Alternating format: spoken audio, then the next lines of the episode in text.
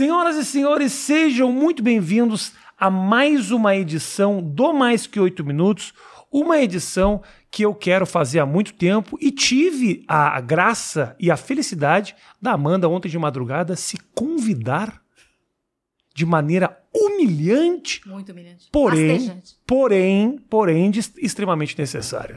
Muito obrigada. Dá a mão pra mim aqui, que eu gosto muito de ti. Vem pra cá, Amanda. Vem um pouco mais pra cá, senão o microfone vai te tapar. Eu tenho uma preocupação que você tem 1,36m. E aí meu microfone Vírgula pode... dois. Vírgula 2. Quanto você tem de altura, mano? 1,58. Quando eu tô fazendo pilates, eu consigo chegar a 1,59. Você já se mediu depois do Com pilar? certeza. Essa é a medida oficial. Você tira a foto e bota no Insta. É, 1,59. Eu tava vendo, olha só. E a gente poderia falar aqui milhões de coisas. Ai, o pânico. E o pânico. Ai, o pânico e não sei o que e tal. Que eu acho que inevitavelmente em algum momento a gente vai passar. Sim. Mas eu vi muita coisa no teu Instagram e eu queria fazer uma coisa diferente contigo. O quê? Eu queria ah, o- discutir alguns posts teus aqui. Meus, ah, o quê? Não, mas não nada muito polêmico, não. Ah. São assuntos que eu vejo. Eu vejo que você tá muito na questão da saúde mental. Sim, Que é você, inclusive, tá com podcast, sim. né? Aham, Há quatro anos eu fiz um podcast sobre saúde mental, ainda no pânico. Muita gente acha que eu fiz depois que eu saí, que eu tentei inovar. Não, Ah. ainda estava no pânico. Porque eu lido com a saúde mental de. Porque eu tenho um diagnóstico desde os 16. Rafael Bazos, eu tenho Ah, 36 anos. 36. A- apesar de todo mundo é, que me conhece do pânico acha que eu sou uma adolescente eterna, eu sou Uhum. uma senhora. Você é uma senhora. Uma jovem senhora, já fiz botox, preenchimento, essas coisas. Já fez? Aonde? Aonde? Na minha dermatologista. Não, sim. Ah, na cara! Na minha, eu espero que não seja numa clínica clandestina. Não foi numa ou no clínica. açougue. Com o doutor Bumbum. Mas em que parte você colocou? Aqui no bigode chinês. Ah, ela fez também, ó. A Virgínia Não é bom. fez a bigode É chinês. bom. Só que o problema é que vai saindo. Você tem que fazer. Não é uma coisa eterna. Não é? Não é eterna. É, Ah. Fiz e pretendo fazer ó, até os fins dos meus dias. Tá. É, que, que eu tava falando? Ah, do, do... Ah, o, o, o podcast. Podcast. Então eu fiz porque eu tive um diagnóstico com 16 anos, porque eu sempre fui uma menina muito diferente, Uhum. uma adolescente, uma criança muito diferente. Aos 16 anos eu tive uma espécie de surto e minha mãe procurou um- uma psicóloga e com, com 15, na verdade. E e eu passava, eu passei um ano na psicóloga chorando, chorando, chorando e mentindo. Eu falava, eu tenho um namorado, a minha vida é super legal. Eu nasci no Capão Redondo. Aham. E eu falava que a minha vida era super legal e eu mentia, né? Porque eu só passava a vida inteira no, no quarto e era uma depressão louca. E por que, que você mentia? Porque eu queria alta. Ah, porque Entende? você não queria mais tocar no assunto. Exatamente, eu não queria passar o- a vida contando pra uma psicóloga. Achava uma chatice. Aham. E depois de um ano, eu falei pra minha mãe: mãe, eu não quero passar. E toda segunda-feira, é, lá na psicóloga, porque é um uma chatice. Vai lá e fala que eu não quero. Tá. E daí minha mãe falou: tá bom, vou. Daí a minha mãe falou assim: olha, doutora, a Amanda não quer mais vir aqui porque ela não quer. Não gosta. Ela falou: ainda bem que você veio aqui. A Amanda tem uma depressão profunda. Eu não conheço ela, ela mente compulsivamente. E eu tenho medo que ela faça alguma coisa. Ela tinha medo que eu me matasse, porque ela não me conhecia. Com quantos anos isso, mano? 16 anos. 16 anos, né? E daí ela falou, ela precisa ir no psiquiatra urgente, ela tem uma depressão profunda e eu não consigo comunicar pra ela. Daí minha mãe falou, chegou em casa e falou: "Amanda, você tem que ir no psiquiatra". Daí eu falei: "Ô, psiquiatra". Fui no psiquiatra, ela falou: "Olha, Amanda, você foi o primeiro diagnóstico. Ao longo da minha vida, esses diagnósticos foram é, foram mudando, né? Os nomes, né? Hoje eu tenho algumas palavras que vão de transtorno bipolar a é, é, fobia social. Mas é, na época, a primeira palavra que me falaram. é, a primeira. Essa psiquiatra falou: Amanda, existem duas árvores. Eu nunca vou esquecer. Faz 20 anos isso. Esse ano eu, eu faço 20 anos de tratamento. Existem duas árvores, da ansiedade e da depressão.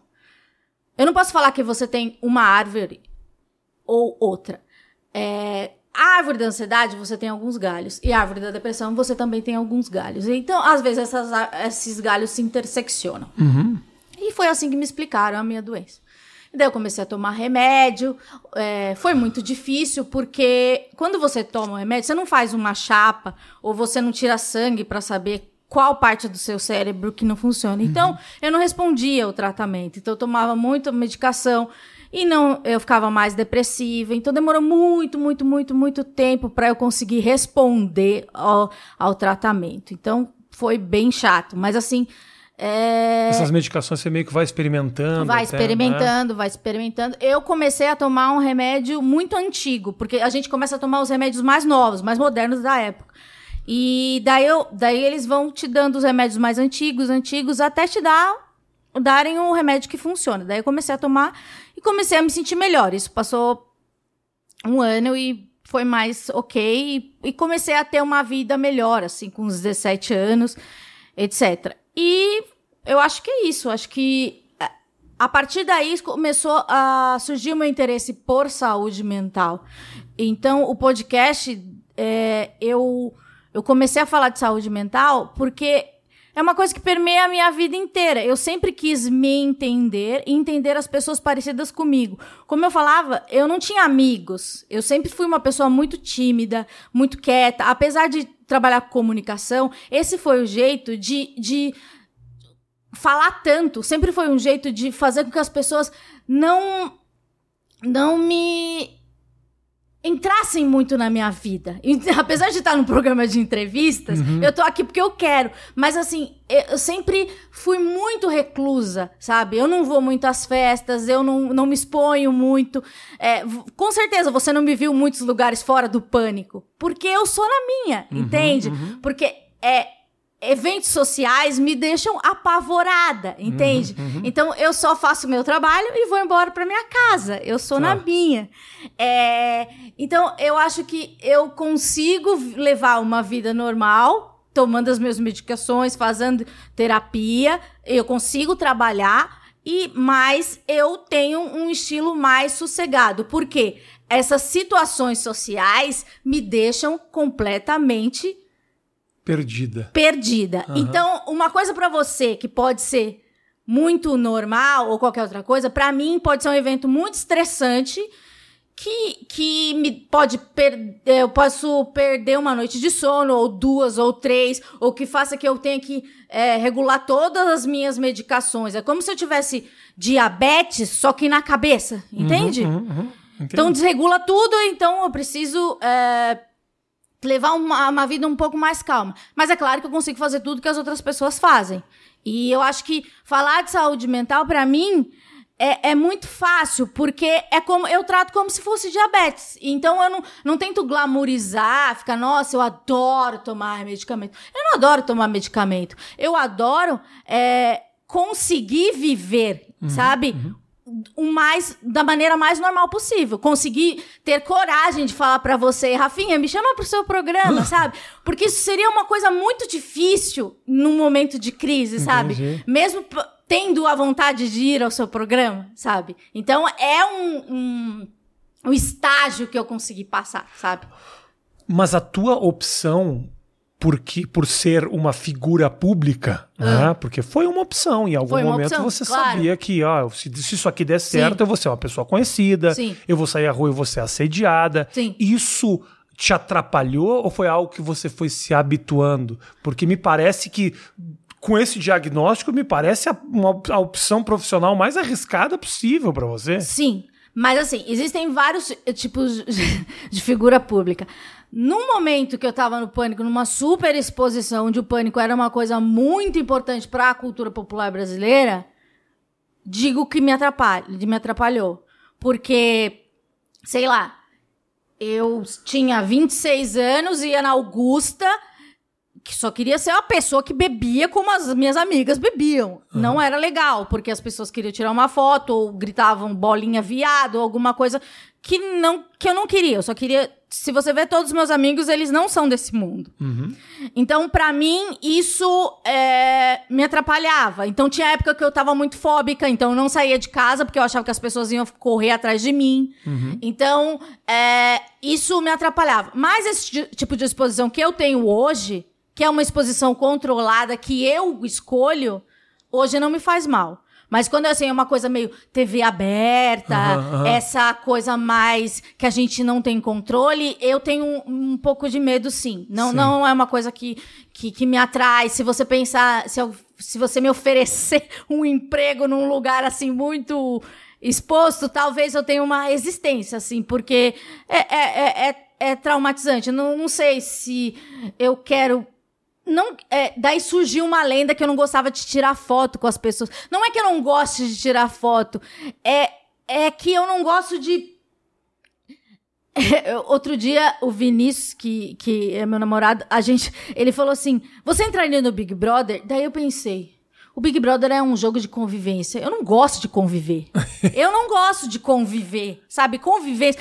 Eu gosto de conviver com ele. A gente tem três gatos e um cachorro. Essa é a minha convivência. Esse é o meu pessoal. Essa é a minha galera. Eu não quero conviver com mais 25 pessoas que eu não sei quem são, que têm hábitos que eu não conheço, entende? Eu preciso ter um certo controle. Então, essa lenda do tirar foto, eu posso tirar foto com as pessoas na rua. Se vocês gostam de mim, podem pedir pra tirar foto. Mas o problema talvez seja é, um, um, um pouco de toque demais, que é uma coisa que me me dá um pouco de desespero. Eu gravava festas universitárias, as pessoas tacavam cerveja em mim. Então isso me deixava nervosa, eu gritava com as pessoas. Então parecia que eu era um pouco arrogante. Mas era uma coisa que estava invadindo o meu espaço. Eu sou uma pessoa que tenho um espaço totalmente delimitado. E você acha que você era colocado nesses ambientes para as gravações porque a tua reação era, era essa ah, também? provavelmente, né? Mas você já. E essas pessoas que te colocavam nesses lugares já tinham noção da tua condição, da depressão, da ansiedade. Não acho que sim, mas eu acho que quando você não sente, você não tem noção do que a pessoa, que a pessoa sente. É, fica só Então- com. Ela é muito louca mesmo. É, ela é muito louca. Então, às vezes, talvez eu, eu- às vezes eu uma vez eu contei que eu tinha um, um tipo de crise de ansiedade. Hoje eu não tenho mais, mas ela pode voltar porque é, sinto dizer você que está assistindo que se você tem depressão, já teve, em algum momento ela vai voltar, tá? É, não é aquela coisa a cura da depressão. Sinto muito. é, ela volta. E eu lembro, eu, eu tenho um, um- Às vezes eu tenho uma crise de ansiedade que é assim que eu acordo com frio na barriga como se eu tivesse indo na, na montanha russa, mais foda. Então eu acordo com essa sensação. Daí Eu lembro que as pessoas no pânico ficavam olhando assim, nossa, que, que vida difícil, né? E daí eu falei, gente, mas é só a minha vida, sabe? E daí eu acho que elas nunca pararam pra pensar que, que essas tacadas de cerveja poderiam ser é, desencadeadores ou gatilho, né? Que os jovens adoram essa expressão é, de- dessas sensações, mas eu não, os culpo, né? Porque a saúde mental é uma coisa que, que é muito nova. E eu lembro que até o Daniel Zuckerman falava que eu era muito vanguarda, né? Que eu já tomava remédio antes de estar na moda. Aham. Tô aí fazendo 20 anos de medicação. De medicação. Me mandem um bolo. É, 20 anos lidando com isso é muito tempo, né, É. cara? Mas é a maneira que você en- encontrou de, de conviver De sobreviver, eu acho que eu não estaria viva, de verdade, Ah. sem, sem mentira, assim. É, porque, na verdade, assim, o transtorno bipolar, ele demora mais ou menos 11 anos para ser diagnosticado. Porque você tem que ter várias crises de depressão e mania, que, né, que quando a pessoa tá eufórica. E muitas vezes as pessoas com é, transtorno bipolar, elas de- não, não têm essa crise de mania. Às vezes, a crise de mania é você tá eufórica. Então a Amanda só tá falando demais. Aham. Então a Amanda só tá criativa demais. Ela só mandou uma mensagem de madrugada demais, entendeu? E, e não é diagnos, não é, não é pensado como uma crise, um problema também, sabe? Então, às vezes também estar eufórico ou feliz demais ou criativo demais também é um problema. Não é só a pessoa tá lá largada. Poxa, a Amanda ela, ela tá frita três dias, ela não usou uma droga, tá lá estriquinando, cheia de ideia de mudar o mundo. Isso também é um problema, entende? Então, por que esse essa demora no diagnóstico? Porque Talvez eu tenha passado muito tempo depressiva e essa, esse pico de, de, de euforia só aconteceu uma vez ou duas, né? Já passou naquele momento de altas crises, já passou pela tua cabeça se machucar, essas já, coisas já assim? Fiz, já fui internado de puro suicídio, tentativa. né?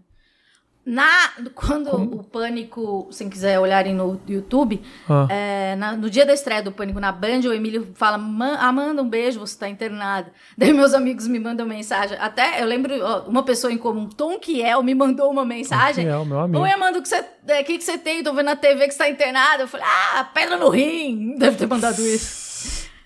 É, mandei pros meus amigos, né? O que, que eu posso fazer? Tipo, tô, tô, tô, Mas você, se machu... você gosta de se machucar de verdade? Nesse dia, não, foi uma, uma outro tipo de tentativa. Tá daí eu passei alguns dias internadas, internada e daí comecei um tratamento mais sério, assim, porque na minha vida foram alguns ev- eventos assim, assim, eu precisei desse pico aos 16 anos para minha mãe, eh, que esse que é divisor de águas que minha mãe acabou Porque, tipo assim, eu sempre fui uma criança muito fóbica. Então, na verdade, eu deveria ter me tratado com uns 4, 5 anos, né?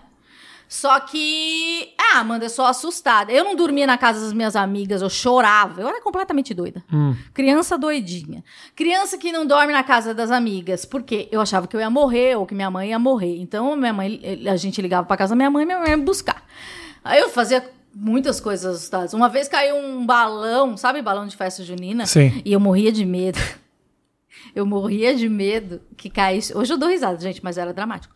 Que caísse balão na minha casa. Tipo, tinha na Globo, não soltem balões. Aham. E daí o que aconteceu? Caiu um balão na minha casa. Jura? Em cima daí da tua casa? Sim, e daí pegou fogo. E daí, Oh. meu Deus, eu chorava, chorava, chorava. Meus primos rindo. de Mas já era algo que você tinha medo antes de acontecer? Claro! É isso, é a sorte da pessoa que tem medo.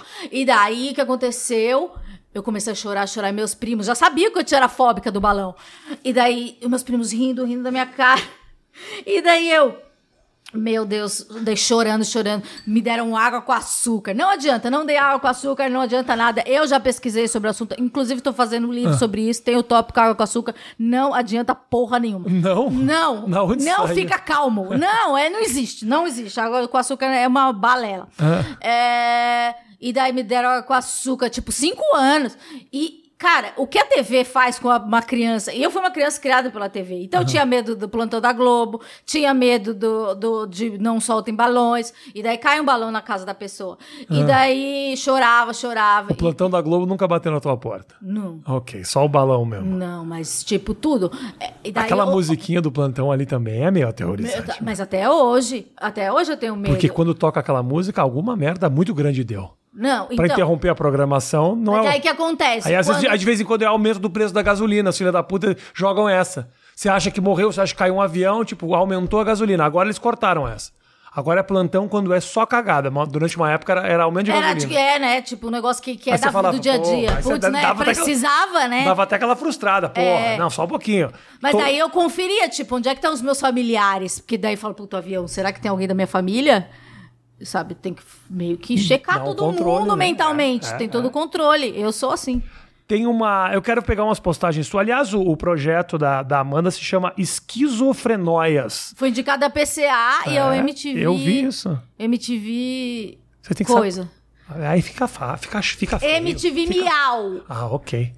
Porra, é o mínimo, o mínimo você sabia a Ah, eu, do sou, pré. eu te- eu tenho uma leseira da medicação, 20 anos também, né? Não, é maconha, gente. Não queira muito de mim. É. Tem uma. Você posta no teu Instagram, tem frases que eu queria discutir contigo. Permita-se sofrer e desabar às vezes também. Você acha que a pessoa com, essa, com esses transtornos muitas vezes fica segurando essa onda demais e isso acaba, então, virando uma bola de neve?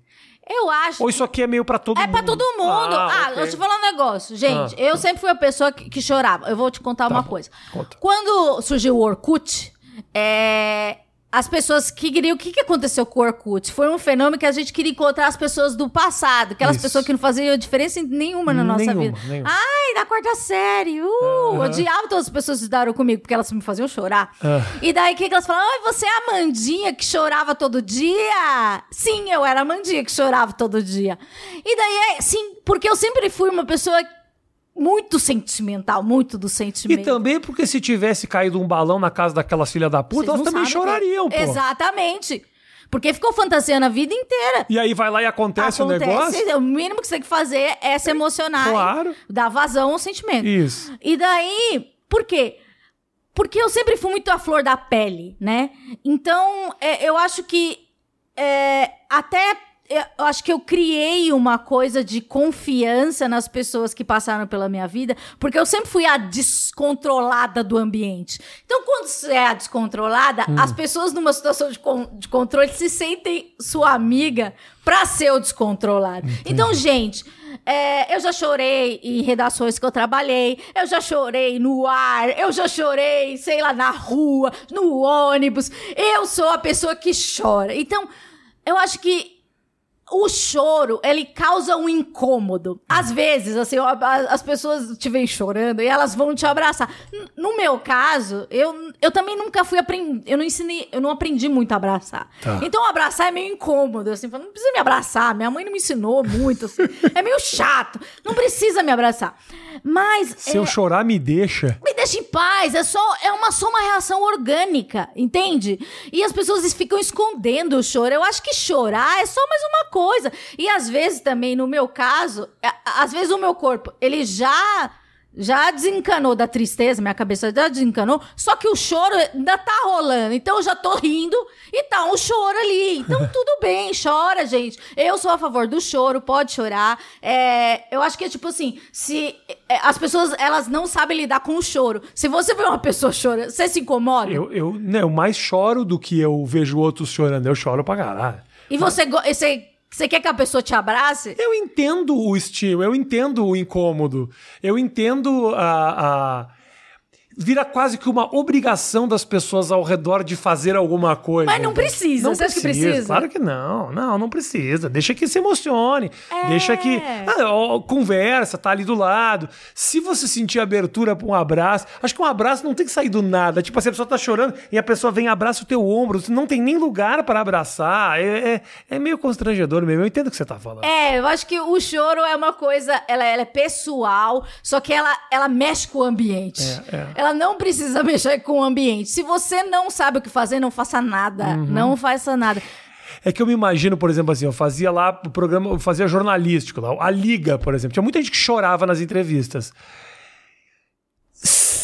Eu não fazer movimento nenhum é muito, fica, é muito quase desumano, porque muitas vezes esse abraço que você não gosta ajuda quem tá passando mal. Eu entendo você achar que não é obrigatório, mas de vez em quando o cara que chora também não, dá a brecha. Eu acho que tem, tem a, deixa. É. Tem uma deixa, mas eu acho que é. tem aquele abraço que é que porque a pessoa se sente num. num, num não sei o que fazer. É, tipo, o que que faz, é, é, né? Sim, entendo. O que que eu faço? É o constrangimento de não saber o que, como agir. Né? É, porque eu acho que não foi ensinado, assim. Como eu não fui ensinada a, a abraçar, tipo, ah. a receber abraço, eu acho que as pessoas não foram ensinadas a a deixar o outro chorar. Sim. Chora! Mas você acha que a gente. Uh, contra...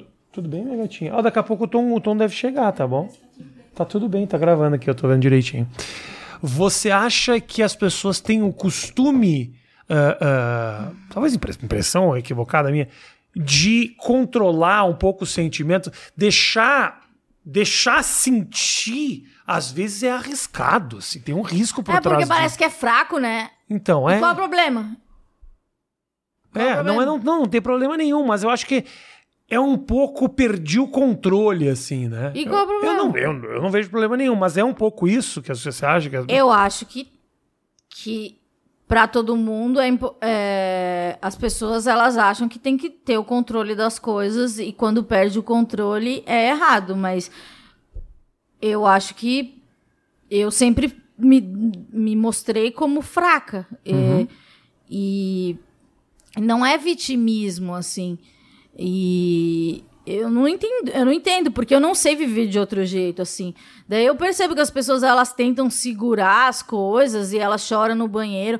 Eu faço muita entrevista com as pessoas é, no, no, podcast sobre isso. Daí eu vejo pessoas, caras principalmente, que eles falam, eu nunca chorei na vida. Ou, ou tipo, eu já chorei, mas o meu pai nunca chorou. Falo, gente, como é que uma pessoa viveu sem chorar? É. Como é que ela demonstrou? Daí você entende por que, os caras são violentos, né? Porque tem que, tem que extravasar. Uma hora Eu não estoura, né? consigo né? entender, né? Da pessoa falar, ah, eu preciso chorar no. Ai, eu, tipo, da pessoa assume uma fraqueza. Eu chorei no banho. Nossa, grande coisa. Mas, tipo, como uma pessoa ela foi ensinada a não chorar. Se, eu não entendo, eu não entendo. É, e daí, tipo assim, eu já entrevistei psicólogos que eles falam assim: é, esse negócio de terapia. Tem homens que precisam de terapia, até querem fazer, só que não gostam porque o nome é terapia. Aham. E daí tem que falar treinamento de não sei o que lá. Gente, que mundo é esse? Ah, mas tem muita gente que é o pé atrás. Seja terapia Mas pro, por quê? pro cara, ou terapia de casal. A quantidade de cara passando por crise no casamento que não aceita participar de uma terapia de casal. Toda a quantidade de amigo meu que chega e fala, pô, não, não tem porquê, é dinheiro posto fora. E eu tive recentemente, eu e a Virgínia, a gente passou aí por, um, por umas coisas complicadas, tinha negócio de morar, morar fora. E Mas você foi resistente? falou, "Pô, Pra ir na terapia, Uhum. inicialmente um pouquinho. Por quê? Porque eu demorei a entender que o, o movimento de procurar uma terapia, principalmente quando é a questão ao casal, ele tem uma simbologia que é muito importante. Mais do que, tipo, vai, não, eu achava que não tinha como vir uma pessoa e resolver o nosso problema. Mas só o fato de ter um ambiente onde você se sente aberto para debater, e não esse ambiente viciado do lugar onde você vem debatendo dos últimos dois, três anos, entendeu? Já muda completamente a figura. Eu não entendia que mudar o ambiente e ter uma pessoa completamente neutra ali poderia nos ajudar. Eu ficava com aquela impressão equivocada de que a pessoa viria para resolver o problema. E não é isso. Não é, você precisa de um ambiente livre para que você possa expressar os seus sentimentos e aí você começa um pouco a se entender sem o vício do, da- da- das suas próprias travas.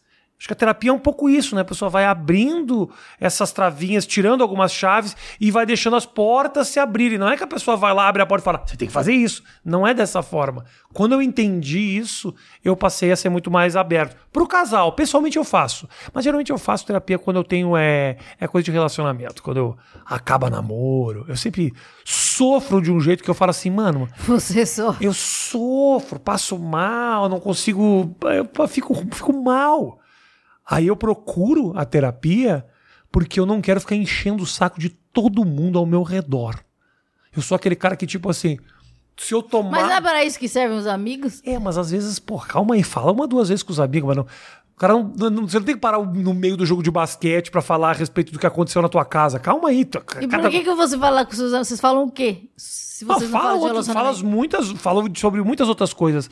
Mas a figu- o cara que tá sofrendo, em algum momento, ele é um. Ele, ele enche o saco. Enche o saco. Acho que você tem que conversar. Você tem que escolher um amigo legal, dois amigos legais. Não adianta você ser o Zé Dorzinha, porque aí todo mundo se sente na obrigação de estar. Lá vem o Zé Dorzinha de novo. Com, de, com o papo de que o casamento acabou. Porra, já tá dois meses nessa punheta. Então, assim, a terapia é um momento que pelo menos eu dedico a tipo, eu vou conversar com essa pessoa, essa pessoa tá aqui pra isso, eu tô pagando essa pessoa pra ouvir isso, eu me sinto mais confortável. Eu não acho que você tem que deixar de falar sobre essas coisas, mas também você não pode contaminar tudo ao teu redor com a tua dor, porque senão você vira, você, você carrega um fardo, e todo lugar que você vai, você vem com o fardo, já é pesado demais. E você acha que os amigos, eles, eles servem pra dar conselhos ou eles só servem pra ouvir? Cara, no caso, vou te falar o mais patético que tem. Os amigos, geralmente, essa postura masculina de porra, não, que isso? Tem muita mulher aí fora, sabe essas coisas que são meio patéticas e meio adolescentes? Em algum momento elas te ajudam. Elas te ajudam. Te faz ver a vida com um pouco mais de simplicidade, assim, também. É bom ter os amigos que entram e discutem a fundo os teus problemas, mas também é do caralho ter uns caras que, tipo, que isso, velho? Vamos lá, cara, para de frescura. Sabe essas coisas? Eu, a- eu não sou contra esses caras. Eu acho que esses caras não têm absolutamente nível de compreensão nenhum a respeito do teu problema, mas eles te empurram. Eles Mas vai- eles também sofrem. sofrem, mas aí eles não. Aí esses Mas caras- eles processam o Não. sofrimento deles em algum momento? Sofrem em silêncio pro resto da vida. Ai, que dor. É, isso é duro, isso é duro. Isso é duro, mas eles têm uma figura, uma, uma, uma- um papel no teu sofrimento que é importante, que é de te empurrar, dizer, vamos jogar uma bola. Aí quando você vê você tá duas horas jogando bola, você fala, olha, re- realmente eu tô duas horas aqui e não pensei nisso. Olha que bacana. Realmente esse cara, eu acho que você tem. Eu não sei se você tem muita gente ao teu redor, muitos amigos ao teu redor, me parece que tem, mas cada um meio que te empurra de um jeito diferente. Não dá pra desconsiderar a maneira que essas pessoas te ajudam também, eu acho. Não, faz sentido. Né? Eu acho que sim. Todo mundo acha que, que tá te ajudando de alguma forma, e às vezes estão mesmo, Não, faz sentido. né? Faz sentido. Não precisa que todo mundo seja Profundo. isso.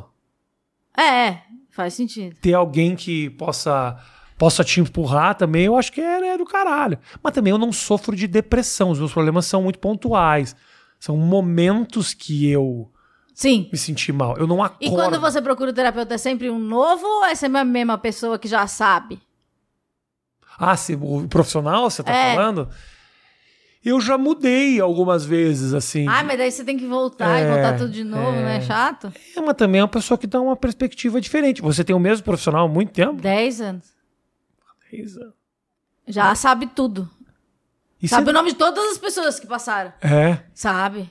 Quando você cita o nome. Você... E Sabe? como é que tá a Carla? A história com a Carla? Já vem direto no. É mesmo? Eu nem lembro da pessoa. Eu falei, é, lembra aquele problema com aquela pessoa? Eu falei assim, nossa, credo. De 10 anos? né? É. Você mesmo não já. já... Não, tipo, já processei. Tipo, nossa, você nem sabia. Você fala, engravidou, menino. É. É tipo um amigo, Eu um às... brother. Então, pois é.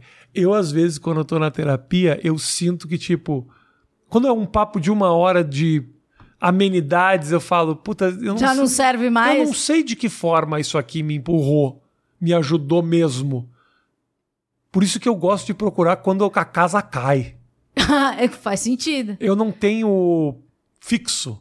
Entendi. É tipo, deu merda, posso ligar, quero conversar, quero ver se me dá uma. Mas daí você. Isso é importante, porque tem gente que pega fala. Você pede assim pro seu, sua amiga, você fala assim, "Ai, você tem uma terapeuta boa? Ou você vai no Google. Não, eu tenho a minha já, a Cris, que tá comigo já desde quando?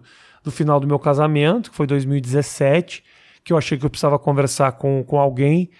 Inicialmente porque me fez mal. ah, logo depois porque eu achei que eu processei de maneira muito simples tudo. E eu falei, ah, será que faz sentido isso? Ah, daí você queria 13 cavucar anos de e casamento. virar um problema? Você queria que se transformasse no problema? Eu não queria, eu naturalmente já estava ali, porque eu falei, eu preciso conversar aqui, eu preciso entender um pouco a minha cabeça e tal. E aí eu fiquei um pouco nessa noia do tipo. Ah, mas você quis se transformar num problema e se transformou? Não, não, não, não é que. é, Não, não tem como. Eu não acho que, que, que, que isso. Eu cavucando, eu consigo. Você consegue isso? Tipo, você cavuca, cavuca e o negócio vira um problema? Você tem isso? Você... Tipo, não tem problema, mas calma aí, vamos lá. Não, então, às vezes fica sem assunto, né? Ah. Daí ele fala alguma coisa. Vamos falar de infância. Daí. Tum, tum, tum. Aham. Daí fala, não, eu não quero. Daí começa a chorar. Não. daí, eu- daí ele fala assim: se você, se você não traz pra terapia, não é um problema. É um problema. Aham. Só que neste momento você não quer lidar com ele. Perfeito. Entendeu? Mas em algum momento você solta alguma coisa. Daí ele fala assim: nessa sessão a gente evoluiu três sessões. Olha! Uh! Sai com uma Posso, estrelinha. fal- posso faltar três semanas. Sai com uma estrelinha na mão. É, você já deu desculpa pra faltar na terapia? Não, não. Teve uma vez que eu falei, eu não posso. né, Hoje, até hoje, eu não sei porque eu falei isso. Eu não posso porque a minha irmã tá com sinusite. Eu não sei porque eu falei, Pior desculpa. possível. mas eu falei isso. A tua família entendeu você em algum momento? Ah, hoje. Assim, é, eles me tratam mais como uma doente do que qualquer coisa. É isso, pra eles eu sou uma doente. Entendi. E você convive bem com isso, não é um É, problema. é um saco, né? Porque eles sempre vão me ver como uma pessoa doente. Porque, cara, ah, eu sempre fui realmente diferente de todas as crianças. Realmente, muito diferente, muito assustada, é, muito solitária, muito chorona. Pra você ter uma ideia, aconteceram coisas estranhas na minha vida. É, eu sou católica, né? Eu, fui de- eu não sou católica hoje, mas a minha família é católica. É, eu recebi extrema unção, não sei se você sabe o que é isso. É coisa lá da, da, da, da, da- igreja. É da igreja. Assim, quando Batismo, não sei o quê. É, sacramentos. Tá. Quando uma pessoa tá prestes a morrer, você recebe a hóstia, né? Que é o Jesus, no caso, é, na sua casa. é, e o padre vai na sua casa e ele te dá o perdão. Hum. Vem mais pra cá, Mandíssimo. Ele, ele te dá o perdão Pra que você morra em paz. Eu recebi isso duas vezes. Então eu tava em depressão profunda duas vezes na adolescente. Eu não lembro por que eu tava em depressão. Eu não vou perguntar pra minha mãe por que isso aconteceu, porque eu acho que é uma ferida que eu não quero que isso aconteça. Tá. Mas eu lembro que eu tava em casa, minha mãe falou: Amanda, o padre tá aqui. Eu falei: que merda. Desci. daí- ele falou: então, vamos te dar a extrema unção. Daí ele fez lá, blá blá blá. E você sabia o que isso significava? Sim. E eu, então Tá sei prepa- que Você estava preparada pra morrer, é isso?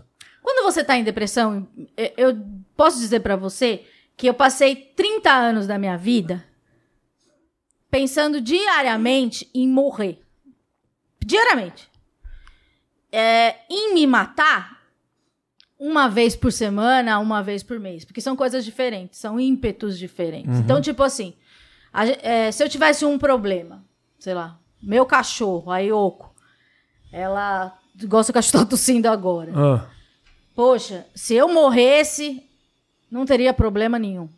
Isso é uma vontade de morrer. É um problema. Se você tá, sente isso, fala com alguém. Isso é, é um estágio de depressão bem forte. Mas agora, vontade de se matar é outra coisa. E isso também eu tive muitas vezes. Vontade de se matar é quando você não quer existir, quando você é, acha que tudo. que a única solução para os seus problemas é se matar. É, é tipo, sei lá. É, Ai, não consegui esse trabalho. Só a morte vai, vai solucionar esses problemas. E daí você pensa em solu maneiras de se matar. Isso também era uma coisa que passava pela minha cabeça. Eu sempre fui muito aberta. Eu não falava com todas as pessoas que conviviam comigo, mas algumas pessoas sabiam desse meu, dessa, do meu, esse meu ímpeto e dessas minhas eh, vontades.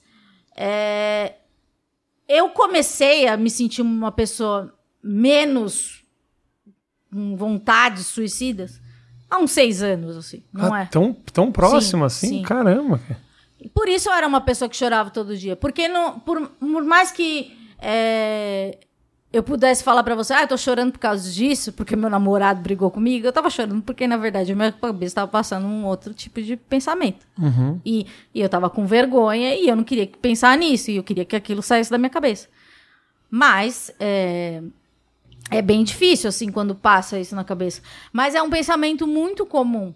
Que, que, que a gente lida com a vergonha, porque a gente não fala isso para as pessoas. Eu falava porque. Não falava para todo mundo, mas eu falava porque também é uma coisa que fica aqui, né? Tipo, você precisa, né? No meu caso era isso, eu precisava falar, então eu, eu- algumas pessoas que eu confiava eu falava, mas é, as pessoas elas nunca acham que isso vai acontecer até que você faça alguma coisa. Então é, é bem é bem chato, né? Tudo isso. Hoje você. Não, hoje não. Não. hoje eu não penso nisso. Mas hoje você tá feliz? É, eu sou feliz. Me sinto feliz. É um dos momentos mais felizes da tua vida? Com certeza. É claro que eu tenho. É, há uns dois há uma um mês atrás eu tava, tava com uma leve depressão. Porque é isso, né? A mi- meu tipo de depressão é, é uma depressão que vai e volta. Eu tava bastante ansiosa e, consequentemente, é, fiquei um pouco depressiva. Mas daí já falei pro, pro meu terapeuta e pro meu psiquiatra. Eles aumentaram um pouco a medicação. E melhorei. Então é tipo assim, é você se conhecer, não esperar que aconteça isso, que venha um pensamento de morte. Eu não preciso chegar nesse nível, sabe? Uhum. Eu sei que vai chegar, que pode chegar, mas eu não vou me negligenciar, entendeu? Quando você sai do pânico, isso é gatilho pra caramba pra você? Foi um momento muito duro? Ou quase que um alívio, do tipo, eu não tenho mais que conviver com essa, com essa história e com. Obviamente também. O programa foi se modificando e dava pra sentir em você um, um fardo a quase a carregar seu contraponto ali e tudo mais. É. Eu até na época fiquei Sim, você foi uma das Puta. pessoas mais legais, assim, públicas, porque. é, a porque eu senti um apoio, né? A gente. Neste momento eu me senti muito sozinha. E ver algumas pessoas, assim, que, que estavam lá. é, é, sempre me apoiando sempre, foi, foi importante, assim. E eu te agradeço publicamente por isso. Não tem que agradecer, não é só por você, obviamente, porque eu gosto pra caramba de você, mas porque você tinha uma função importantíssima na discussão política, mais do que especificamente do programa. Você tinha uma figura muito importante ali. No É momento onde é momento- importante, o de- no momento onde debate era algo vital. Era 2000 e quando? 2018. Naquela Logo é- depois da eleição de um cara que não ia pra debate, quer dizer, tava tudo extremamente polarizado, assim. É, naquela época parece que internamente não estavam entendendo isso. E, e naquela época o que estava acontecendo? Eu tava muito mal. é, o, o pânico tinha acabado na TV e o que que tinha acontecido? Eu travei aqui do meu lado, eu fiquei, tipo, sorrindo só de um lado. Daí acharam que eu tinha um derrame, eu fui pro hospital. Então eu tava muito tensa, muito nervosa, eu já queria sair. E o meu plano, o Bola tinha saído, né? Ele nas férias. O meu plano era sair nas férias do, do mês, do ano seguinte. Porque o Bolsonaro ia ser empossado. Eu falei, eu não vou conseguir Sim. aguentar. Só que aconteceu uma briga lá. é, acontecer internamente aconteceram é, brigas comigo porque eu sou uma pessoa realmente muito intensa e eu não tava eu, eu, eu não, não, não gostava da linha editorial e eu falei não quero não quero não quero fazer eh, essa entrevista. E não era só a última entrevista que eu fiz, que foi com o cantor Biel. Não, não tem nada a ver, aquilo ali só foi a última coisa. Aham. Não, não, não pensem que aquilo foi o, o- o derradeiro ponto. Mas é, por algumas semanas é, eu, eu estava muito estressada. Eu não já não ia no programa diariamente, porque eu, eu chegava em casa com muita dor, muita dor mesmo. O, o meu psiquiatra e, e uma outra médica de dor achavam que eu tinha fibromialgia, porque eu, eu tava com todos os, os sintomas. E para você ter fibromialgia, você tem que fazer uma- um monte de exame, não dá nada para que seja fibromialgia. É, depois foi provado que eu não tinha fibromialgia, que era tudo dor de ansiedade. Estresse mesmo. Exato. E eu falei que. eu- daí aconteceu isso, eu, que- eu quis sair, etc. Mas o que aconteceu. É, eu já. O programa já não fazia mais sentido comigo. Eu sempre fui o contraponto. Eu entrei lá é, com 19 anos. Eu comecei a ligar no pânico. Pra quem não sabe, eu era uma ouvinte. E eu ligava no pânico bem na época que eu, ti, que eu fui diagnosticada com depressão. Uhum. E, e eu era, pra mim era uma diversão, sei lá, eles achavam que eu falava bem. Então eu inventei um personagem, uma menina insuportável, que na verdade era eu, uma, uma pessoa com depressão chata pra caralho.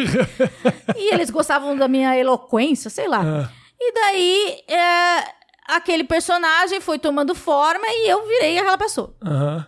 E passei anos e, e gosto muito de todo mundo lá e não tenho nada pra falar de ninguém lá. Só que isso foi gerando muita. O, contraponto inicial, qual era o meu contraponto? Eu era uma menina chata que brigava com as capas da Playboy. Depois, a rádio sempre foi de direita. E depois eu sempre falei que gostava do Lula, que estuda- eles zoavam que eu estudava na escola de lata, porque eu sou da periferia, blá blá blá. Sempre piadinhas Aham. que, que, para aquele contexto histórico há 15 anos, não era engraçadinho. Aham. Depois o Brasil foi para um lugar e eu fui junto, né? Porque a maior de- emissora de rádio do país, o programa que tinha mais audiência naquele horário. E daí o Brasil virou outra coisa e eu acabei virando outra coisa. Só que eu já não tinha mais energia, por ser hipersensível, para ser a primeira pessoa da esquerda a teoricamente da esquerda a defender a bandeira vermelha naquele lugar. E eu não tinha energia e eu não era também, não tinha também tanta vontade de ficar falando, sabe, sobre aquilo duas horas. Então eu já não, eu já não tinha interesse pelo programa, eu já não tinha também coragem de ir embora. Por que, que eu não tinha? Porque eu não sabia se eu ia conseguir um salário, eu não sabia se eu tinha capacidade é, de, de, de conseguir é, viver de comunicação, eu não sabia se eu tinha. é, se eu tinha criado uma rede de- pra viver das coisas que eu poderia criar.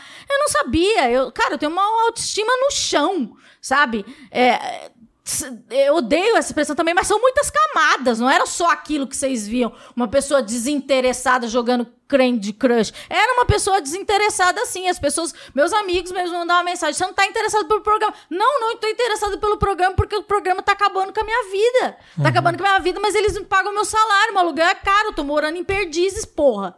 Sabe? Então era muita coisa. E, e daí teve um dia que eu Tipo, liguei, tipo, eu falei, eu vou embora, eu vou embora, eu vou embora porque a semana tava muito difícil. O meu plano era pegar o, tudo que eu ganhei e, tipo, conseguir fazer, viver alguns meses e, e, e conseguir meu, fazer meu podcast pra frente, porque ainda era um começo do podcast, né? Quatro anos. Então, mas eu não tinha confiança nenhuma, era tudo meteção de louco, porque eu sou impulsiva também. E daí as coisas foram indo bem depois, graças a Deus. Mas é, aquela semana que aconteceu, eu lembro que tipo foi uma coisa horrível. Me senti sozinha, sem apoio. As poucas pessoas que me apoiaram, eu lembro uma a uma. Tipo, você, Danilo Gentili. É... Putz, tem Como é que é que os caras falaram que você juntou? É, virou um meme, né? A Amanda conseguiu juntar o Danilo Gentili e o Rafinha Basso na mesma causa. É. E, e, poxa, é... E daí, tipo assim, eu sumi por algum tempo. Eu tive que pedir desculpas por uma coisa que eu nunca falei, porque as pessoas me cancelaram, porque inventaram uma mentira sobre mim. Depois é, provaram que eu nunca falei. E também me abalo por isso, sabe? Eu tava vivendo uma transe nesse momento. E, sei lá, duas semanas depois eu tava ótima. É, seis meses depois eu não tinha mais dores, sabe? Tipo, não tinha fibromialgia. É, meus, meu podcast começou a ser entendido pelo mercado publicitário, comecei a receber propostas tipo de marca legal, tipo Adidas, sabe? Coisas boas começaram a crescer. É, é, muitas pessoas, tipo ASICS já anunciou comigo, é, fiz Buscopan, fiz uma, uma campanha com o o maestro, ai, eu esqueci o nome dele, João Carlos Martins, uhum. com o canal, sabe? As coisas elas foram fluindo para mim. E só, só dei o tempo. E eu acho que assim, as pessoas que tinham resistência por mim, por ser do pânico, elas começaram a me olhar com outro jeito, falar: "Meu, você é legal". E no pânico eu nunca fui gostada, sabe? Eu passei 15 anos da minha vida sendo odiada. Por quê? Porque eu era a menina que não gostava das coisas. E, e depois eu era a menina da esquerda. A esquerda é muito. merece muito ódio. E agora eu sou eu, primeiro que as pessoas não veem mais como uma menina, me veem como uma mulher, porque, tipo, eu tinha uma figura adolescente. Agora as pessoas me veem como uma, uma pessoa preocupada com o bem-estar do outro, que quer ajudar. Não, não sou cari eu não sou, eu não sou uma pessoa também da, da caridade, mas eu sou uma pessoa que comunica pra, pra pro, pro bem-estar do outro, porque eu falo com meus iguais, então pessoas que. Meus amigos falam, meu, pela primeira vez você tá fazendo uma coisa que a gente tem orgulho. E, não, e eu não tô fazendo pros meus amigos, tô fazendo pra mim, tô fazendo pros meus iguais, sabe? Eu, um amigo meu da escola falou, meu, você tá falando com a gente, sabe? Com a gente que tava lá sozinho na escola, sentado no chão, uhum. eh, com roupa do Nirvana. É, eu tô falando com os meus iguais. E eu nunca falei pros meus iguais. E Cara, eu fiz, já escrevi um livro, vai sair pela Planeta. Se você, chora, se você chorar, eu vou te abraçar. Ai, não, se você chorar, eu fiz certo. É, eu, eu fiz um livro, eu já tenho duas séries engatilhadas, uma de ficção e uma de documentário, sabe? E, e eu tô. E eu sempre tive isso, que a comunicação ela tinha que ter um propósito. E quando você trabalha com entretenimento, pelo menos eu que sou preocupada muito com, com esse negócio de sentimento e tal, uhum. propósito. E falava, tá, mas qual que é o meu propósito? Se eu morrer agora, vai vir uma outra Amandinha e eles uhum. nunca vão lembrar que eu existi, sabe? Agora eu sinto que as pessoas, elas, elas olham para mim de um jeito mais carinhoso. Eu não recebo mais hate, sabe? Eu, o que o hate que eu recebo, ele vem todo do pânico ainda, sabe? Se eu saio em algum lugar, com certeza todas as pessoas que estão me odiando nesse vídeo são do pânico. Não porque, a pessoa nem, não, porque a pessoa nem clicou. Aqui é assim, tipo, não, não clicou, tem, não, não tem, tem não tem hate nos convidados, porque a galera que não se interessa pelo convidado ou não gosta do convidado nem assiste o vídeo. Ah, então, obrigada, assi... gente, coraçãozinho. Quem tá assistindo é porque gosta é É o like do amor, é. like do amor. É, mas é isso, sabe? Então, pela primeira vez, eu sinto que eu tô trocando, que eu tô me, que eu me sinto correspondida. E o que eu faço são para os meus pares. E essas pessoas, elas nunca se sentiram representadas. É, e é muito louco que é, eu precisei fazer uma coisa para uma, pra uma pessoa que nunca se sentiu representada, que na verdade sou eu. Entende? Com 16 anos, quando eu recebi o meu diagnóstico e que ninguém falava pra ela que quando eu cheguei na escola, eu não contei essa parte, quando eu cheguei na escola com minhas receitas médicas, chorando, né? E falando, puta, eu vou tomar remédio, né? Eu sou doida. Eu tenho uma, uma receita dessa, eram tipo três receitas. Uma era de tarja preta e duas controladas. Eu falei, eu sou doida. Eu nem saí da escola ainda, né? Eu nem sou adulta. E, e- Assustador. assustador. Eu falei assim: eu vou tomar remédio. E ninguém falava que essas pessoas tomam remédio. Cara, eu não sou uma figura louca, eu pareço louca. É, e daí eu. Eu tive que esperar 20, quase 20 anos pra falar com essa pessoa aqui, porque ninguém falou com ela, entendeu? Aham. Agora eu fui chorar. Ah, mas tá Entendeu? certo, claro. Então eu acho que é isso. É a única coisa que eu sei fazer na minha vida é falar. Então por que não falar com essa pessoa que sou eu mesmo? Uhum, claro. Você se conectou com alguém que ninguém naquela época se conectou. E por favor, eu quero que mais pessoas se conectem com essa pessoa, porque a gente sente muita falta. E vocês que também falam de saúde mental, porque depois da pandemia virou moda, por favor, não não abandonem essa moda, porque o sofrimento tá aqui, tipo, eu tenho uma vida, eu tenho 36 anos, eu tô 36 anos no sofrimento e, e ele não começou comigo. Ele te- tá, é muito mais ele é muito mais Antigo, tem. antigo, não é quando eu nasci, ele não surgiu quando eu Uhum. nasci ou quando o Freud inventou a psicanálise, sabe? É, é muito antigo e, e é uma população que, que se sente muito sozinha, porque lida com a vergonha. Eu sei que tem um monte de gente que ouve, se identifica, me manda mensagem e. E não vai mandar mensagem para para outras pessoas. Eu, já, eu recebi uma mensagem de como você vê como esse trabalho ele eu dou muito pouco para as pessoas. Uma vez eu recebi uma mensagem de um cara que falou assim: "Amanda, eu eu tô aqui no hospital e a minha mulher falou que ela ia se matar a vida inteira e eu nunca acreditei. E agora eu tô aqui no hospital, ela tá em coma." Daí eu li aquilo, né? Tipo, falei, puta que merda. Falei, que, como é que eu posso ajudar esse cara? Falei, eu não posso ajudar ele, não sou uma salva-vidas, né? Daí eu falei, cara, peguei os links de todos os episódios que a gente falava sobre depressão, né? O, o que fazer, uns quatro, cinco. Mandei pra ele, né, o que eu podia fazer por ele. Eu também, na minha terapia, eu, eu faço os exercícios pra não me envolver nesse tipo de situação, Claro, né? Porque claro. eu também não sou profissional. E daí. E não é de ferro também, porque isso vai te Porra! abalando também. E daí eu esqueci do assunto. Duas, três semanas depois ele me mandou e falou: Amanda, eu queria dizer que você foi muito importante. Nem lembrava mais. É, você foi a única pessoa que me ouviu. Eu não ouvi ele. Eu só li uma mensagem, mandei três links. Uhum. E daí.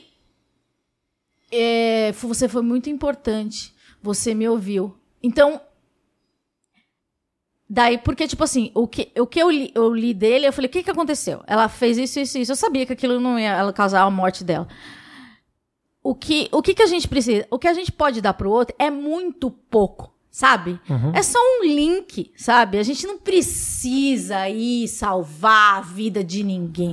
Salvar a vida do outro é muito fácil, parece, eu acho. Não é aquela coisa, né? Tipo, de doação, ir lá é, em uma ambulância. Não, gente. Eu acho que talvez a gente se dá muita importância. Eu procuro não me dar tanta importância.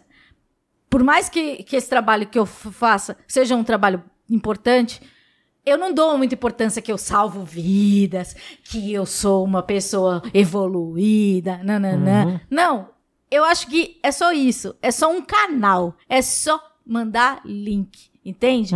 Se você colocar o a sua devida importância no seu papel, você vai. é, Navegar essa história com mais tranquilidade. é, é também. super tranquilo. E, e daí tinha isso. Porque pro- se pro cara foi demais, pra mim só foi um link. E vamos ajudar outra pessoa que precisar. E tamo aí. Eu pedi para as meu pessoas mandarem perguntas. Não, não, não, eu não. Ah. Mas assim, aqui é o seguinte: chegou a pergunta de merda e eu vou te repassar, porque eu não sei também o que é pergunta de merda. Não, eu não, eu, eu não faço um relatório de, de problemas. Então, assim, se tiver uma delas que você fala, eu não quero responder isso, bom. você pula, pulamos pra próxima e foda-se. Tá. Tá? Então eu vou, eu vou repassar aqui. Gui Barros pergunta: Você ainda tem medo da Márcia Imperator?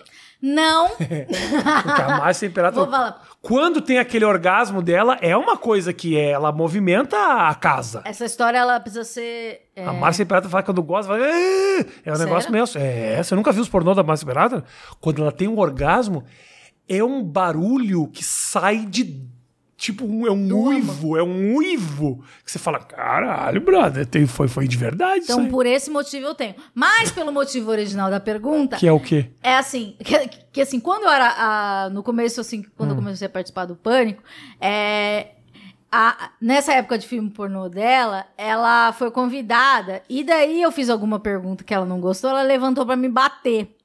E, e se eu, sei lá, com 19 anos, com essa idade, eu já tenho 1,30 de altura, eu, de- e eu devia ter 30 quilos na época, ela levantou pra bater e eu morri de medo, né? Só que daí eu fui no podcast Ticarati, Ticaracatica Te- Cast, do, Carioca, e do Bola, isso. e o Bola, e o filho da puta do Carioca, quer dizer, ele ajudou, né? Tipo, tirou um trauma da minha vida, porque ele falou que essa briga foi armada com ela. Então ela nunca quis me bater. Ela nunca foi pra bater. É, eu passei anos achando que a mulher queria me assassinar. Então eu, eu, tirei esse trauma, Os graças a caras Deus. não desmentiram depois do programa. Não, ele desmentiu recentemente. e ele disse que tem várias coisas ainda pra serem desmentidas. Nossa. Você vê que tem muita coisa aí. Imagina se eles desmen- desmentirem tudo. Você é uma pessoa tão leve. Você é isso, pode tirar todos os teus traumas. Imagina pro Gui Santana, então. O Gui veio aqui, o Gui também tá. né, O pessoal castigou ele demais. Tadinho. O Gui veio, veio com uma série de traumas, uma série de problemas. Mas eu acho que alguns deles ele, ele foi informado de que eram. Ah, espero que sim, né? sim, sim. Ah, qual é a pessoa mais legal que você conheceu no meio artístico? Eu digo mais legal não, Ah. mas me dá um. O que eu quero mais saber é o seguinte: teve gente, não precisa dizer, se não quiser dizer nome e tal, mas é muito comum você conhecer pessoas que você odiava e passa a gostar, e ao contrário também, que você fala, pessoa maravilhosa, quando você conhece, você fala, quem é você? Ai, eu tenho uma memória horrorosa. Pessoa legal do meio. O que, que é o meio artístico? Não, artístico não, assim, pessoas que você acabou cruzando por causa da profissão, seria. ah, eu- Pessoas conhecidas que você falaria e, as e saberiam quem é. Assim. o Dudu Nobre é muito legal. O do Nolan é legal. Eu acho ele muito Ele legal. é bonzinho pra caralho. Ele é bonzinho. É. O Dudu Nobre. Eu nunca imaginei que essa seria. Eu vou lá no meu celular se eu tenho alguém no WhatsApp aqui. Isso no WhatsApp, ou alguém que você foi seguir no Insta. Às vezes rola isso. Outro dia eu descobri que, pá, a quantidade de pessoas que eu achava interessante. Que são Que chatas. me seguem, que me seguem. Ah, eu vi que o Sérgio Malandro me segue. Sérgio Malandro segue. Eu não entendi por Mas quê. me segue uma galera da Globo que eu não sabia. Olha, viu só? Juliana Paz, Débora Seco. segue? Débora Seco, uma galera que se fala. A Giovanna Antonelli. Uau! E eu falo, da onde que você me segue? Aí de vez em quando eu mando uma mensagem pra pessoa falando, vem no meu mais que oito minutos. Nunca nem abre, nem abre a mensagem. Ah. Acho que me seguiu porque achou que tinha que seguir, porque na época eu tinha muito seguidor, achou que eu poderia ganhar Lembra quando você era a pessoa mais importante É, do teve um Twitter? momento. Eu tive meu momento também. eu tive meu momento. Você teve esse momento? Tive, tive meu Eu momento. não sei. Como é que Não? vê as pessoas aqui? deixa, não então sei. deixa quieto. Dudu Nobre, vai. Eu Dudu gosto. Nobre, O pode- Pericles, eu acho ele muito 10. Périx é 10. Eu acho ele muito 10. Você já ficou com alguma paniquete? Pergunta o Wellington. Não, Já deu uns pega numa paniquete? não. Nunca? Hum, Você tem que estender mais, porque essa parte aqui que você fala não pode virar corte. Entendeu? Negócio, Já Ah. ficou com paniquete? É uma boa manchete. Ah, já fiquei. Não, você não precisa mentir. Mas ah, pelo já menos fiquei fala no mais mesmo quarto. no mesmo quarto. Já ok? fiquei no mesmo quarto, eu já fiquei com a Mari Bananinha. Mari Bananinha? Mari Baianinha! Já fiquei com a Mari Bananinha. É Dani, Dani mesmo- Ba- Baian- Bananinha, não é? Mari Baianinha no mesmo quarto, já fiquei Ah. com a Renata Molinaro no mesmo quarto, já fiquei. Acho que só. Mas o que, que você achou? ba- O que é ruim de ficar com a paniquete no mesmo quarto é que elas não têm vergonha de tirar a roupa na sua frente. Tem isso. E daí você tira a roupa na. Eu não tiro a roupa na frente delas. né? difícil. Porque eu não tenho a, a garantia do corpo. Ah, não dá pra eu ficar pelado do lado do Rick Martin. Não tem Não como. dá, fica né? ruim, fica É, chato. Será que a pessoa que se garante no corpo, ela pensa, eu me garanto no corpo? Mas também, muitas também se garantem só no corpo. Esse que é o problema. Outras não, porque tinha umas minas ali, umas paniquete, que eram rápidas. Rápido no quê? Eu digo assim, gente que, pô, que na Sim, hora de fazer as entrevistas sim, sim. e tirar sarro de si mesmas. Porque também tem isso. Às vezes, você fica vendo a menina lá se colocando em situações que você fala, que idiota, meu querido, essas mulheres são muito mais rápidas do que você imagina. Cara, na van eu aprendia várias coisas com elas. Porque é, a coisa da alimentação é, uma, é, um, é um estudo. É isso. Tem toda uma, uma coisa importante, a coisa da creatina É. e todas essas A coisa do anabolizante. Também não é questão só. Não é só ir lá e da injetar. voz. A voz. Puta, a voz é que é a questão, né? A voz muda muito. É, A voz, e não volta, eu acho. não Eu tem acho. cura? Eu acho que a, vo- a voz não volta. O corpo volta, o, o nível de testosterona volta, mas eu acho, tenho a impressão de que a voz, quando modifica. Mas eu aliás, acho que se fizer fono, não faz? Não tem aquela coisa que a pessoa Eu tira o sei. sotaque? Não pode, será que. Você acha que de repente é o mesmo médico que vai lá e fala: Não. tira essa voz aqui, uma voz mais suave? Pode ser. É, não. Eu não sei, eu não tenho conhecimento nenhum sobre isso. Tô só cagando aqui, lei, não não- menor ideia. Acredito que tenha. Tudo nessa vida tem conserto. É uma voz meio desafinada. É. né? É, porque às vezes ela vai, né? É. Afina. Acho que comer maçã, fica comendo maçã o tempo todo. Você que tem a voz grossa e não gostaria, coma maçã. É, Essa é a uma- dica. É, dá um, uma regulada. Aqui. O que. Você se arrepende. Lucas Munhoz pergunta. Você se arrepende de alguma coisa que você falou no pânico? Ah, acho que na época pode ser que eu tenha arrependido, mas agora eu não lembro. Eu sou horrível de memória. Mas nada que agora você fala. Ah, que eu "Meu, falo que eu durmo e falo, ai, nossa, eu me arrependi. Não, Não. não. Ai, gente, não sofro por isso. Tenho muito mais coisa factual pra sofrer. Vou sofrer coisa do passado, Tem não. uma guerra acontecendo, vou, pe- Exatamente. vou pensar pela grosseria que eu fiz com o Biel. É, Não é gente, isso. Não, não, não, não, não, não, não me arrependo, não. Não. Acho que as pessoas também têm que ficar, ficar se arrependendo. Ai, nossa, gente. Pede desculpa e pronto. Se, se ame, se desculpe. Tem muita gente que pergunta aqui sobre a questão da tua saída e como é que você reconstruiu a tua vida. É, é isso aí, a pessoa fala reconstruir. É a- Ai, eu me reconstruí. esse, esse é o verbo que se usa. Mas você aqui na, na hora que você estava conversando, falando sobre essa tua saída, você fala sobre tava acabando com a minha vida.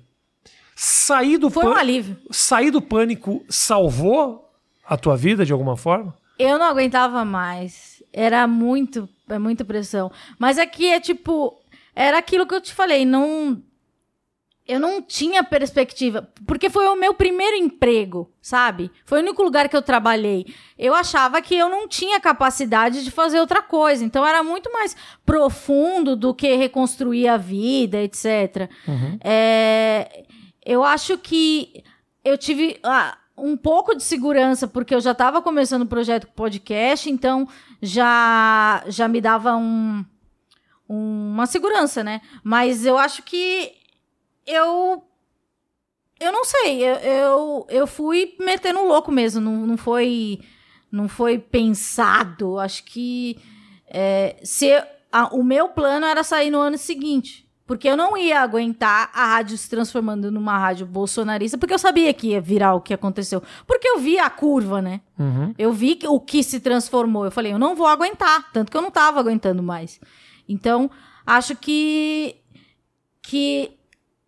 O, é, o pânico foi pra cá, eu fui pra lá. Não tinha que. que não, não existia mais um lugar que a gente ficava junto. E não tinha, não, não, não existia é, uma maneira de eu continuar lá. Não, não foi pela briga, era, foi uma, uma Foi o viés que a foi o rádio viés, tomou. exatamente. Não, não, não, não tinha mais como eu ser um contraponto. Porque se eu fosse um contraponto na, é, no momento que tá agora, eu não sei como eu estaria de cabeça, sabe? Eu já tava muito mal. É, e, e chegou um ponto que eu falei, cara, eu, vou morrer, né? Não tem porque. Não, não, é, não tava afim naquele momento. Filho, fica aí que daqui a pouquinho nós vamos almoçar. Tá acabando aqui, tá? Inclusive, você chegou na hora da última pergunta. Você quer participar da última pergunta? Mas não pode, não pode você tá com, a, tá com a roupa da escola. Mas aí tá a cor da escola. Eu prefiro que você não apareça, filho. É a maneira que eu tenho de te proteger, a não ser que você vá lá dentro, bote uma camisa e volte correndo. Tá bom, boa, faz isso então, faz isso então. Vem cá comigo aqui.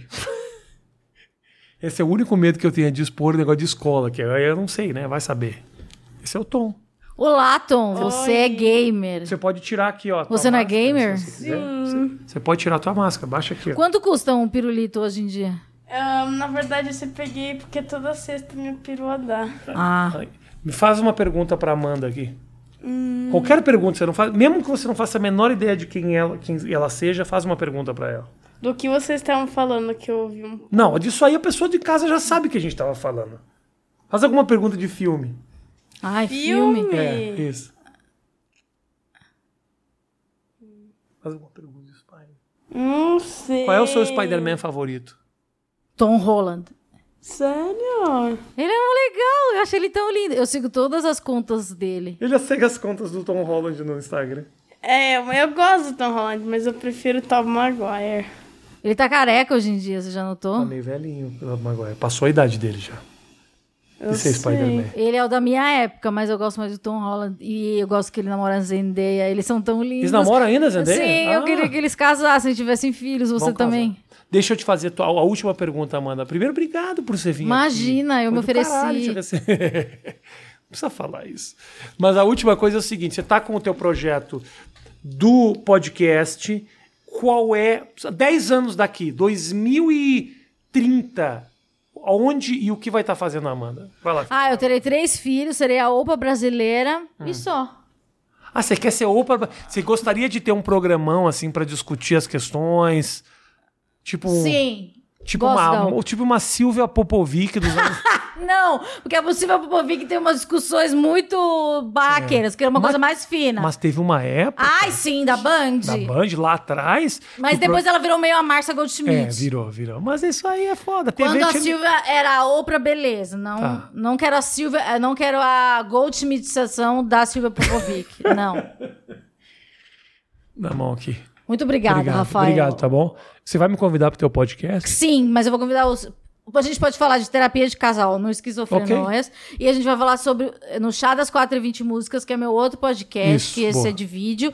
E a gente vai falar sobre o gosto musical de Rafael Bastos, que eu ouvi dizer que ele é um grande fã de Anderson Paak. É mentira? Não, Anderson o quê? De que, que você gosta? Anderson o quê? Não, calma aí, que fiquei curioso. Anderson aqui. Paak, você não gosta? Anderson Paak, o que Você canta? gosta, Tom? O que canta Anderson Paak? R&B? É a- Anderson Paak eu não conheço. O que, que você gosta? Barry White. Barry White. Ai, como você é antigo. Gosto, gosto de Blow Boys to Man. gosto de Soul for Real. Você é gosta de Lionel Richie. Eu gosto de Lionel Richie. James, Você é antigo. James Brown. Funkadelic. Isso, gosto, gosto. Você gosta? Gosto, mas aí você tá falando de um funk com mais qualidade. Eu gosto de um funk mais bagaceiro. Entendi. Uma xadê, sabe? Aquela coisa romântica. Música pra transar, música pra fazer bebê. Baby making music que se chama Você isso. vai ter um novo bebê? Eu quero ter. Nós Vários? já até escolhemos o nome já, né, Tom? Já escolhemos o nome já. Qual vai ser o nome? Até se, assim, até se tiver gêmeo, menino e gêmeo, menino. Nós não podemos dizer o nome que senão rouba a ideia. Não, porque senão é. Aí já era. Quando você menos, você menos espera, as pessoas roubam a tua ideia. Você não pode fazer o nome do seu filho. Você quer ter filho? Claro, vários. É? Tá planejando já com o teu. O É que teu- eu tomo remédio, isso é complexo. Tem que parar, tem que desmamar. Tem que tomar menos. Ah, é? É. Eu não tem que sabia tomar disso. menos. Porque daí é, você tem que expor a criança a menos me- remédio, né? Porque daí a criança também toma remédio. Entendi. né, Ah, claro. Durante. Mas também você não pode ficar estressada. Então tem que, você tem que equilibrar. Tomar no- na medida que Hum. não faça mal pro bebê e também não te afunde. Exatamente, porque daí a criança também pode ficar traumatizada é, pelo seu estresse. Daí nasce uma criança estressada. Entendi. Não queremos. De- vou deixar aqui ó, o arroba da Amanda pra você seguir, aonde você sabe de todos os projetos dela, tá bom? Porque ela tem 55 podcasts hoje pra você poder acompanhar. Muito obrigado pelo carinho de todos vocês, pela audiência. Se inscreve no canal, deixa o like no vídeo e tamo junto. Valeu.